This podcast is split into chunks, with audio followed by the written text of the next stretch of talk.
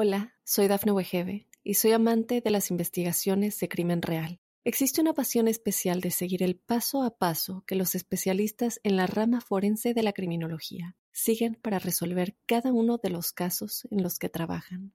Si tú, como yo, ¿Eres una de las personas que encuentran fascinante escuchar este tipo de investigaciones? Te invito a escuchar el podcast Trazos Criminales con la experta en perfilación criminal, Laura Quiñones Orquiza, en tu plataforma de audio favorita. Here's how I pick my numbers when I play the new Pick 5 from the Virginia Lottery. I let my dogs decide. Win up to $50,000. I give their treat jar a shake and see how many come running. Five numbers, zero through nine. First number is two. No, four. Uh, Is that six? No, nine? No, down, Ginger! How you choose is up to you. Play in store, in app, or online today. Visit VALottery.com slash pick five. When I play the new Pick 5 from the Virginia Lottery, I use my dogs to pick my numbers. They come running and I count them up. Looks like four. Uh, Is that six? No, down, Ginger! Win up to $50,000. Play in store, in app, or online today. Visit VALottery.com slash pick five.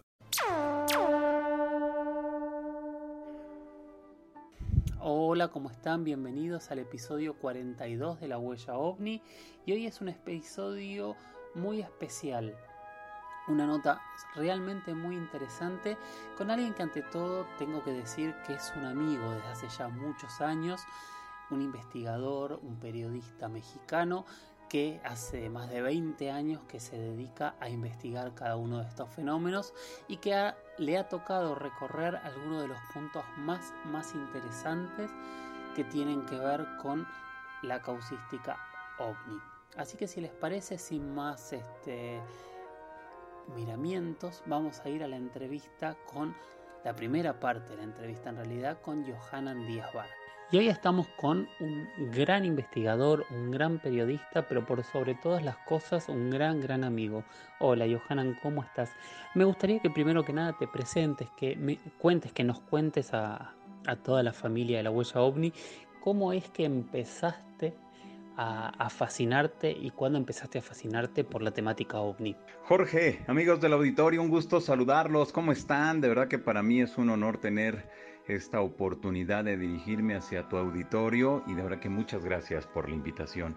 Y mira, pues te puedo decir que Johanan Díaz es un investigador del tema de los ovnis, inicio cuando realmente, pues este, inicio a interesarme en los temas desde niño realmente, ¿no? Eh, recuerdo que cuando era un, niño le pedí a mis papás que me regalaran libros sobre ovnis y los primeros que me compraron fue de Eric von Daniken, de Juan José Benítez, de don Pedro Ferri Santa Cruz, de don Carlos Ortiz de la Huerta, estos dos últimos personajes investigadores de México. Y te puedo decir que, bueno, a partir de ese momento, cuando mis padres veían que leía y leía y no salía, o sea, no me salía de la casa ni nada, pues imagínate. Entonces, este, fomentaron mucho la lectura y bueno, pues este actualmente debo de tener una biblioteca muy amplia. Ahora que he tenido la oportunidad de viajar por varios países, siempre a cada ciudad, en cada país que llego, siempre es ir a las librerías, siempre eh, ver qué tanto se puede comprar y este y bueno, pues traérmelas acá a la biblioteca de un servidor, pero bueno, siempre detrás de todo lo que tiene que ver este gran tema y después poco a poco fui creciendo y me fui eh, interesando más, ¿no?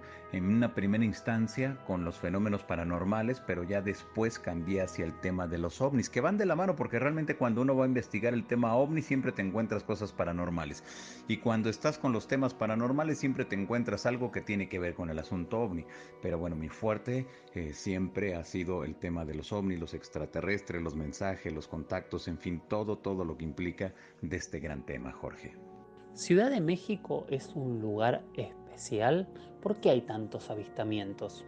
Considero, Jorge, que eh, el número de avistamientos que se registra en la Ciudad de México es debido a la cantidad de, de personas que miran el cielo. Es decir, hay que recordar que a partir del 11 de julio de 1991, cuando se presenta el gran eclipse de sol, que recorrió prácticamente toda la República Mexicana, que entró por el Océano Pacífico y salió hacia por el, el sureste realmente de, de la República Mexicana, hay que recordar que en aquellos entonces a la una y cuarto de la tarde más o menos fue cuando se oscureció debido a este eclipse y a partir de ese momento fuimos millones de jovencitos, en esos momentos niños, que nos maravillamos con este fenómeno astronómico. Y luego ese mismo día 11 de julio, en la noche en el principal noticiario eh, de aquí de la República Mexicana, se dio a conocer la imagen de un plato volador y con eso se detonó realmente la importancia, la trascendencia que tenía el tema de los no identificados.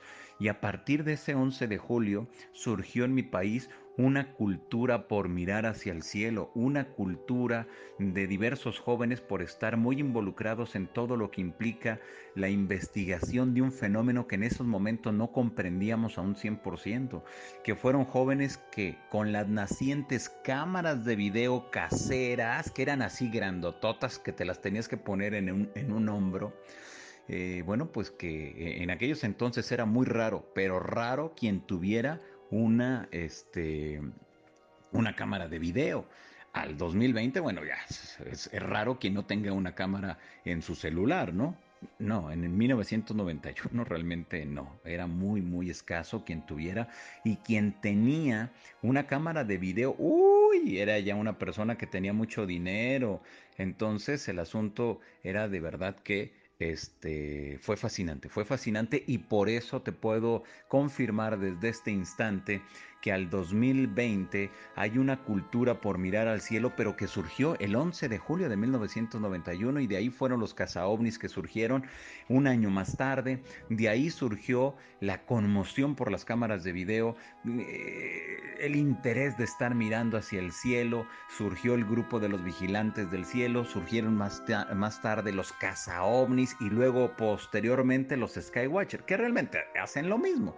Lo único que hicieron fue cambiarse de nombre pero sí te puedo decir de verdad que ha sido muy importante porque ha, eh, sido una camada de investigadores que sus videos le han dado la vuelta al mundo y que son videos donde se ven objetos eh, con forma esférica, objetos con forma de disco, objetos con forma de rombo, objetos alargados como si fueran tubos. De verdad que es impresionante la cantidad de avistamientos que se han registrado en la Ciudad de México, pero déjame decirte también, Jorge, amigos del auditorio, que esto cuando lo trasladamos hacia toda la República Mexicana, nos damos cuenta que el mismo grupo que se generó de los vigilantes del cielo en Ciudad Capital fue replicado en toda la República Mexicana. Por eso, en muchas ciudades se tiene una cantidad impresionante de avistamientos, pero no quiere decir de que porque México sea muy importante para los extraterrestres, no lo que sucede desde mi punto de vista es de que hay jóvenes mirando hacia el cielo que se pasan 3, 4 horas al día,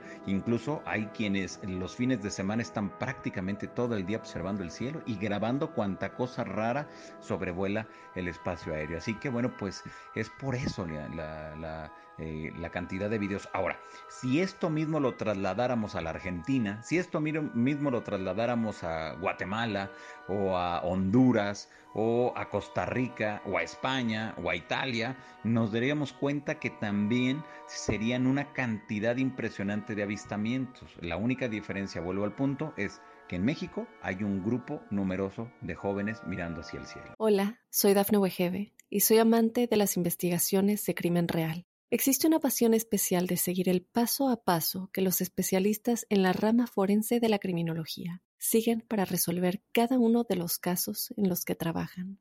Si tú, como yo, eres una de las personas que encuentran fascinante escuchar este tipo de investigaciones, te invito a escuchar el podcast Trazos Criminales con la experta en perfilación criminal, Laura Quiñones Orquiza, en tu plataforma de audio favorita. ¿Cuál es el caso que investigaste que más te ha llamado la atención y por qué? Pues el caso que me tocó en suerte investigar ocurrió la madrugada del día 13 al 14, al 14 de febrero del año 2000, donde, bueno, pues eh, un objeto con forma de disco sobrevoló, tuve después tiempo de poder reconstruir toda la historia y desde las 11.30 de la noche del domingo 13 de febrero a las, hasta las 6 de la mañana del lunes 14 de febrero del año 2000 toda la Ciudad de México. Era un objeto eh, que en primera instancia los policías, porque aquí déjame decirte que fue un caso tan extraordinario donde fueron tres patrullas de aquel entonces de la Secretaría de Seguridad Pública del Distrito Federal, cuando todavía se llamaba Distrito Federal, porque al 2020 se llama Ciudad de México. Entonces, bueno, pues fueron tres eh, patrullas, cada patrulla llevaba dos elementos y estas patrullas lo que hicieron fue seguir, así literal, perseguir a un objeto luminoso con forma de disco que giraban unas luces eh, de diversos colores a su alrededor y que después de eh, irlo persiguiendo por varios lugares, que en una primera instancia Jorge, amigos del auditorio, se pensó que se trataba de un helicóptero que se iba incendiando, se activaron los protocolos de seguridad y bueno, pues inmediatamente las patrullas lo fueron siguiendo, lo fueron siguiendo. En todo momento estuvieron en contacto con el piso número 9 de la Secretaría de Seguridad Pública del Distrito Federal, reportando, estamos sobre tales calles, el objeto sigue avanzando, pidan refuerzos, pidan a los bomberos, pidan esto porque se viene incendiando, se viene incendiando. Y después, después de que ya lo dan seguimiento, se dan cuenta que no era un helicóptero, se dieron cuenta que no se iba incendiando, todo el momento lo iban reportando y bueno, fue a posarse sobre el, este, eh, las canchas de fútbol americano de la vocacional número 8, que es a nivel preparatoria eh, del Instituto Politécnico Nacional. Fue un objeto que se mantuvo a 3 metros del piso, nunca aterrizó, eso sí debe de quedar muy claro, nunca aterrizó, pero sí eh, fueron los vigilantes, eh, los policías y los vigilantes de la escuela que se dieron cuenta de que algo muy luminoso se estaba ahí. Uno de los testigos llevaba una cámara fotográfica, le comenzó a tomar fotografías, pero eran cámaras todavía análogas, es decir, con rollo. Lamentablemente se veló. Los relojes de los seis elementos policíacos se detuvo a las 2.14 de la mañana. Las patrullas dejaron de funcionar, el sistema eléctrico no funcionaba. Los policías, eh, bueno, se subieron a los puestos de comida de la calle. Como es una zona de escuelas, es una zona de universidades, es una zona de preparatorias, o sea, mucho movimiento de jóvenes, eh, pues se subieron a los puestos de comida para mirar al objeto. Después de que vieron que el objeto no se movía y se había quedado ahí, pero que las luces seguían girando, inmediatamente fueron con el conserje de la escuela para que les permitiera entrar, a lo cual el conserje les dijo, no, no, no, no a ver, momento. Ustedes no pueden entrar aquí y por nada, pase lo que pase, ustedes no pueden estar aquí, tienen que eh, eh, tomar los eh, canales adecuados institucionales para que ustedes puedan entrar aquí a la, a la, a la escuela. Entonces le pidieron al vigilante que fuera y viera. Cuando el vigilante fue, le, regresó asustado y dijo, bueno, ¿qué es eso? ¿Qué es eso que está ahí? ¿Qué es eso? Ayúdenme. Entonces ya los policías se fueron por la parte de afuera y se percataron de que el objeto había desaparecido. Minutos más tarde, Jorge, amigos del auditorio, fue reportado en otro punto de la ciudad, es decir, que desde las 11.30 hasta las 6.30 de la mañana, es decir, 12.30, 1.30, 2.30, 3.30, 4.30, o sea, prácticamente 8 horas anduvo de un lugar para otro este objeto ahí y, que fue reportado en su mayoría por elementos de la policía.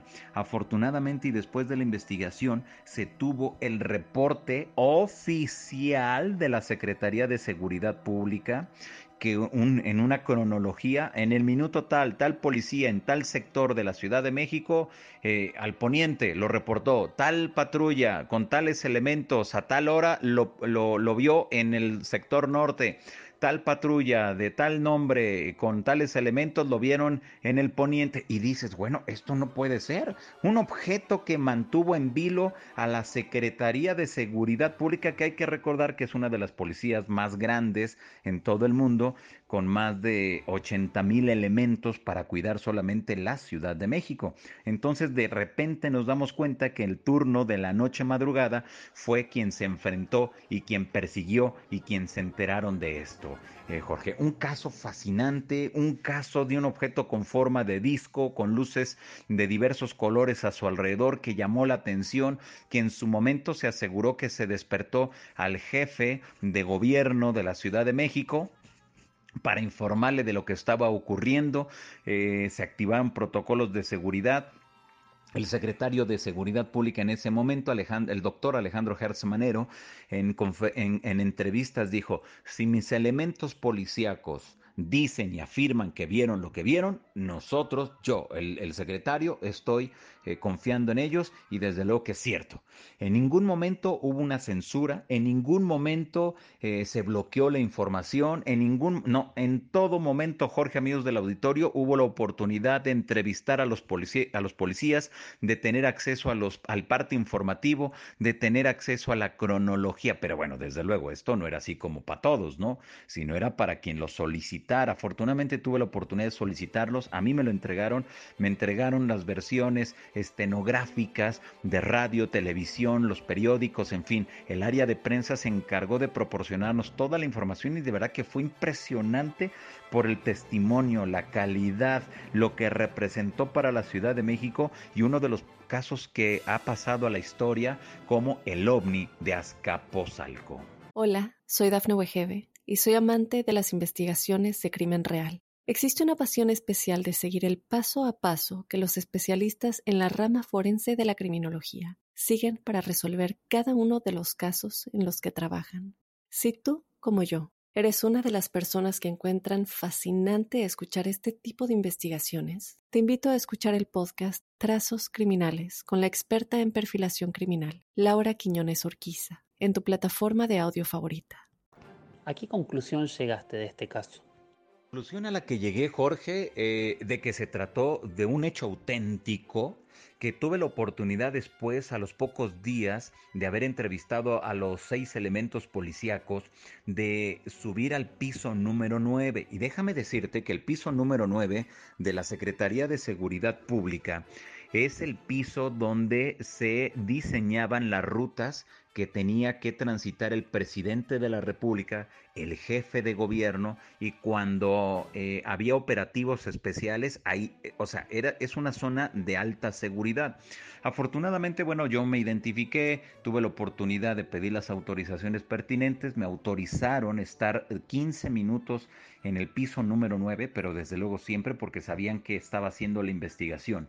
Entonces tuve la oportunidad de ir a entrevistar a los eh, elementos policíacos que en ese momento estaban recibiendo la información, es decir, vía radio estaban diciendo en qué punto se encontraba ese objeto luminoso. Eh, los entrevisté, recuerdo que fue eh, una mujer policía y, un policía quienes estaban recibiendo la información y ellos me decían, de verdad que era impresionante porque desde aquí, desde el piso número 9, que se encuentra en la zona rosa de la zona central de la Ciudad de México, de aquí veíamos que nos reportaban en la zona sur, nos íbamos a las ventanas que dan hacia la zona sur y veíamos un objeto con forma de huevo color blanco muy luminoso sobre los edificios y las casas. Luego nos reportaban en la zona norte, ahora se está viendo, nos íbamos a la ventana de la zona norte y lo veíamos el puntito blanco ahí. Y dices, bueno, ¿y qué era?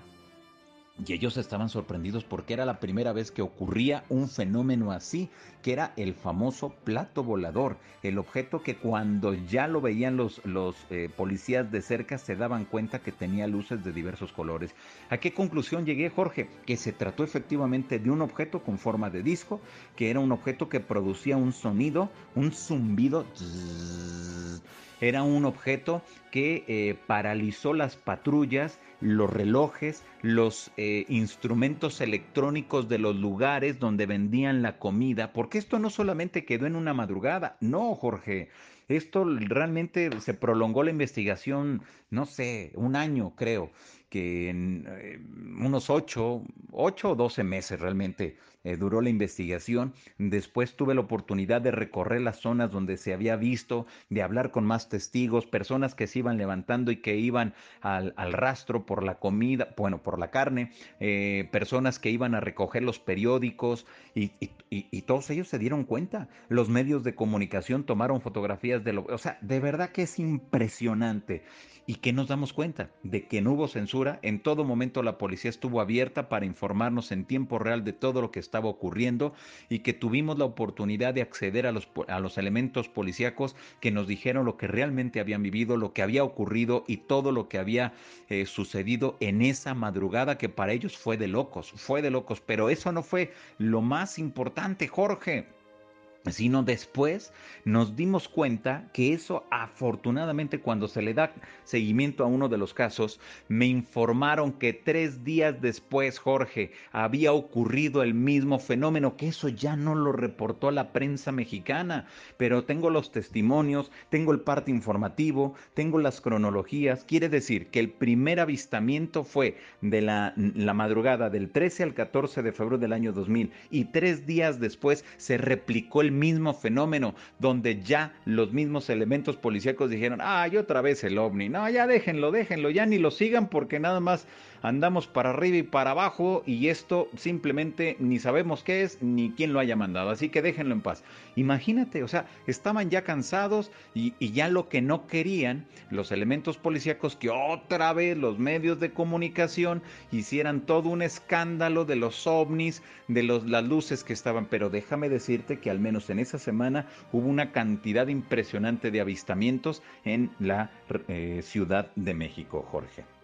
Hace un rato eh, te preguntaba por qué en Ciudad de México había tantas observaciones, tantos avistamientos. Y por otro lado, en realidad eh, están en un lugar muy antiguo con muchas culturas anteriores que, que tienen temas inexplicables. ¿Vos qué pensás? Este, estas culturas antiguas mesoamericanas ¿Tienen alguna relación con el fenómeno ovni? ¿Cuáles son los puntos, así en general, que, más te llaman la atención? Mira, Jorge, pues déjame decirte que toda la República Mexicana tiene una historia tremenda, ¿no? Con culturas milenarias. Y déjame decirte que los primeros reportes que se tienen en, en algunos de los códices hacen referencia a objetos luminosos, objetos luminosos como pedernales que estuvieron sobre el gran volcán Popocatépetl, a lluvias de, sangre que, se, eh, que caían en alguna parte de la gran Tenochtitlán, eh, déjame decirte referencias de seres anómalos. Es decir, realmente México cuenta con una tradición en cuanto a estos objetos anómalos increíbles. En la cultura maya, en los olmecas, en los mexicas, en las culturas que estuvieron en la zona del desierto de la zona norte de México. Es decir, ninguna de las culturas es ajena a esta realidad. Y déjame decirte entonces que esto nos ayuda a seguir entendiendo de que no es un fenómeno privativo nada más del siglo XX o del siglo XXI, sino que esto lo hemos visto a lo largo de toda la historia. Por eso también me queda muy claro, Jorge, amigos del auditorio, que cuando las antiguas culturas miraban al cielo, no era nada más así por, ay, vamos a ver qué vemos, a ver qué pasa. No, sino yo siento y a partir de las historias, las leyendas, las filosofías de las primeras culturas asentadas en, la, en, toda la República Mexicana, nos damos cuenta que siempre hacían referencia a los dioses que llegaron del cielo, que estuvieron con ellos, que les enseñaron cosas y después partieron hacia el mismo cielo, pero prometieron un día regresar y de ahí surge la famosa leyenda de Quetzalcoatl, ahí surge la de Cuculcán, entre muchos otros personajes, te estoy enumerando los dos más famosos, pero hay muchos lugares en en todo México que las historias y las leyendas hacen referencia a lo mismo. Ahora, si nos vamos a la zona central de la República Mexicana, tenemos a los famosos cincimines, que eran las luces que bajaban del cielo, que andaban deambulando por las poblaciones y después emprendían el, el viaje otra vez hacia el cielo que fueron conocidas como las estrellas errantes, como las estrellas que bajaban, las estrellas que se comunicaban con los lugareños para ayudarles a seguir entendiendo lo que implicaba en el cielo las cosas de los dioses, las cosas de la gente del cielo. Ahora, si nos vamos a la zona eh, sur de la República Mexicana, Jorge, amigos del auditorio, tenemos que en la primera etapa de la cultura maya, en, Chiapas, que colinda con el país de Guatemala, déjame decirte que está sentada eh, las, eh, los primeros mayas que dejaron las estelas de Izapa. En las estelas de Izapa son muy importantes porque se habla de un famoso fin del mundo, se habla del árbol de la vida, que después esta zona arqueológica fue investigada y fue patrocinada todo por, las, eh, por los mormones, la religión mormona, porque viene muy de la mano el árbol de la vida y todo lo que tiene que ver con el asunto de la vida, que es exactamente lo mismo que fue entregado a José Smith o a John Smith. Eh, es bien interesante, de verdad que es bien interesante eso. Y, nos damos cuenta que al momento que uno llega a la zona arqueológica, eh, después de mirar las estelas, eh, donde se ven a hombres alados, y que una de las leyendas hace referencia que esos seres llegaron del cielo, que estaban en la, vivían en el cráter de uno de los volcanes cercanos a esta zona arqueológica y cada que ellos tenían algún problema, según cuentan las leyendas, ellos hacían mucho ruido, se hacían ciertos rituales para que estos hombres alados bajaran, les ayudaran a solucionar sus problemas y después emprendían nuevamente el viaje hacia la zona del cráter del volcán. Es una historia fascinante, Jorge, de verdad. Pero, ¿sabes cuál es lo mejor de todo, Jorge, cuando uno está en la zona arqueológica? Que ya cuando estás a punto de salir de ese lugar, te dicen, ¿quieren conocer cómo eran las cabezas de los hombres alados? Dices, bueno, ¿cómo que las cabezas? ¿Qué, qué las tienen aquí? Dice, sí, están labradas en piedra. Y Jorge, las cabezas son alargadas, haz de cuenta como estas que se han encontrado allá en Perú, que se han encontrado en Egipto, en la zona norte de México, que es como si hubiera una deformación, pero hagan de cuenta de dos o tres cráneos, no, yo creo que dos, dos cabezas, dos cráneos, así, juntos, pero hacia atrás. Y dices, bueno, ¿y esto qué es? Estas eran las cabezas de los hombres alados, los hombres que vivían allá en el cielo, que habían llegado en algún momento y que habían venido a enseñar a los primeros mayas qué era lo que tenían que hacer. ¿Y qué crees que les enseñaron, Jorge? Aparte, desde luego, de la agricultura, les enseñaron el movimiento de los astros, los eclipses, qué era lo que tenían que hacer para solucionar problemas de salud. Tenían, eh, desde luego, todo lo que tenía que ver con el asunto de la eh, de la alimentación. De verdad que era increíble todo lo que, se, que, se, que se conocía, Jorge. Y, te puedo seguir contando muchas, ¿no? Muchas historias, pero sí te puedo decir que hay una tradición enorme y tremenda sobre estos seres que en algún momento llegaron del cielo.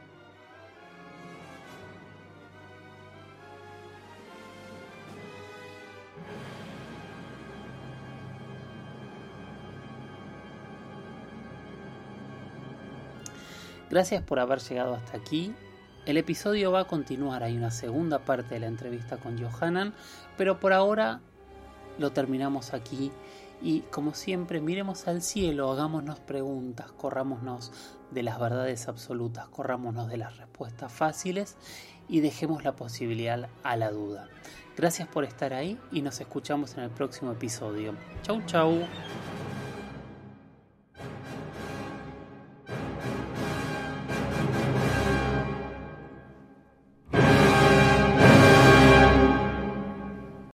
Soy Dafne Wegebe y soy amante de las investigaciones de crimen real. Existe una pasión especial de seguir el paso a paso que los especialistas en la rama forense de la criminología siguen para resolver cada uno de los casos en los que trabajan. Si tú, como yo, eres una de las personas que encuentran fascinante escuchar este tipo de investigaciones, te invito a escuchar el podcast Trazos Criminales con la experta en perfilación criminal, Laura Quiñones Orquiza en tu plataforma de audio favorita.